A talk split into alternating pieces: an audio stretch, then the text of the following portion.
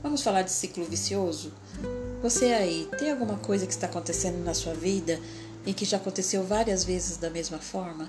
Que quando você olha para trás, você vê que já aconteceu uma, duas ou dez vezes do mesmo jeito e está acontecendo novamente? Isso chama-se ciclo vicioso. Para a gente falar dele, precisamos também falar de inteligência emocional, que é um conceito em psicologia que descreve a nossa capacidade de reconhecer e avaliar nossos próprios sentimentos e os sentimentos do outro, assim como a capacidade de lidar com eles. Será que você está conseguindo lidar com seus sentimentos? Você está conseguindo reconhecer e avaliar os seus sentimentos? Lembre-se, às vezes você pode ser o vilão e não a vítima. Isso acontece com a gente. Vou dar aqui alguns exemplos. Você arruma um emprego legal numa empresa boa e tem um bom salário, mas aí você começa a enxergar que o patrão é muito chato, é muito exigente, que seu colega de trabalho não é legal, que a comida que a empresa serve não é boa, que o horário não serve para você, e aí você deixa de dar o seu melhor, deixa de se empenhar para conseguir uma promoção, um aumento de salário. E com isso você enxerga que o patrão não é bom, que a empresa não é boa, que seu colega de trabalho puxou seu tapete, consequentemente você é demitido.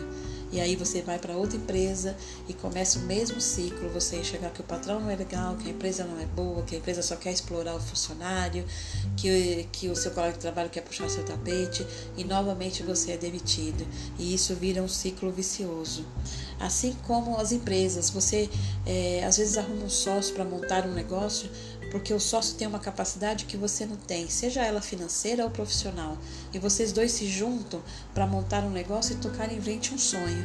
Mas aí você começa a enxergar que o seu sócio não é bem aquela pessoa que você queria, que você não gosta das coisas que ele faz, que você não gosta das palavras que ele tem, que você não gosta das atitudes que ele tem, e ao invés de você procurar entender o seu sócio, reconhecer as atitudes dele, reconhecer que ele também tem defeitos, que ele também tem sonhos, que ele também tem necessidades, você prefere acabar com essa sociedade, deixar ela ir por água abaixo, e aí você vai para outra sociedade e aí arruma outra pessoa do mesmo jeito, porque você não está sabendo lidar com as suas emoções.